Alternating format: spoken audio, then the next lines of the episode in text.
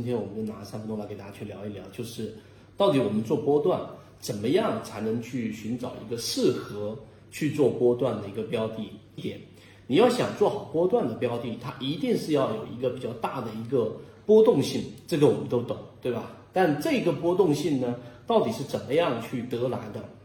很多人就没有思考过这个问题。有些人认为波动性是来自于它有短期资金的介入，于是就去找那些放量上涨的比较振幅大的，然后呢涨得比较凶的一些标的，这些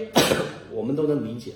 但是呢却不知道它要持续的给我们产生一定的波动性和活跃性，和吸引源源不断的游资也好，大资金也好进场，必须是要有足够的题材能够吸引的。而这个题材作为我们普通散户交易者是没有办法获取很有价值的信息的时候，我们圈子就开源了给大家这个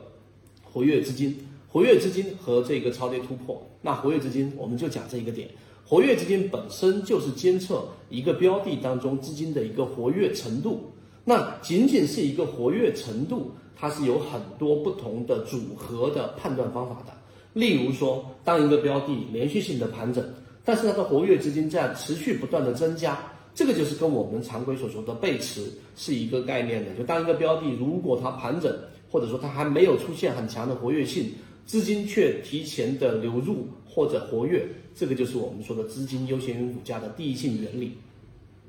那还有一种组合呢，就是当一个标的如果是在持续的进行波段的时候，它的波峰相比于前面那波高点还有距离，就是还没有创新高。离创新高还有距离，但是呢，下方所对应的活跃资金，它的整个活跃资金状态已经创出前面新高了。那么这种情况的反应呢，当然中间有一个前提条件是不能有任何的配股，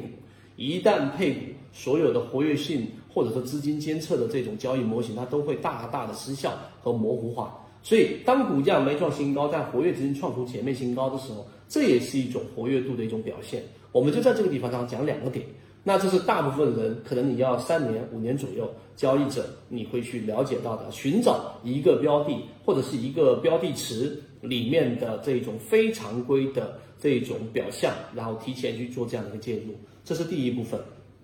第二部分我们简单说，就大家都忽略掉了。我想做波段，那我自然就找波幅振幅比较大的标的，这很好理解，也很正常。但是却没有人去思考过关于我们所说的稳定性，所以这个稳定性就来自于，举例子，我们说煤炭里面的神火等等，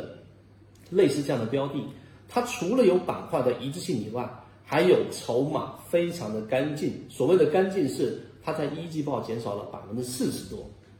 什么概念？如果是十万人，现在只剩六万人啊，这一个大比例的减少，意味着里面的筹码是。浮筹被洗得非常非常的干净的。如果你去算里面的平均每一个股东的人均持股，你会发现是非常大的一个金额，那就不是一个普通散户啊，不能说里面的所有的散户都是这个大资金吧。所以意味着大部分的筹码其实是聚集到了权重很重的这一端，而小部分的筹码零散的筹码还是有一些散户是持有的，无论他是有意识的持有，因为他可能挖掘到了价值或者别的原因。还是无意识的持有，就纯粹我拿着，我也没有什么好的标的去换。这些散户是幸运的，但是这些掌握着大部分筹码的，有可能是游资，也有可能是机构。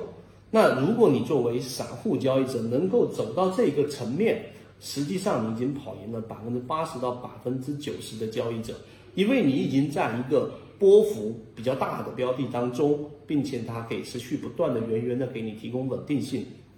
的第二点。就是里面的浮筹非常干净，那再往深一步去走，如果你还有这一个左脑护城河的思维，加上游资思维这两个思维的叠加，那实际上你的操作波段的稳定性就会更高。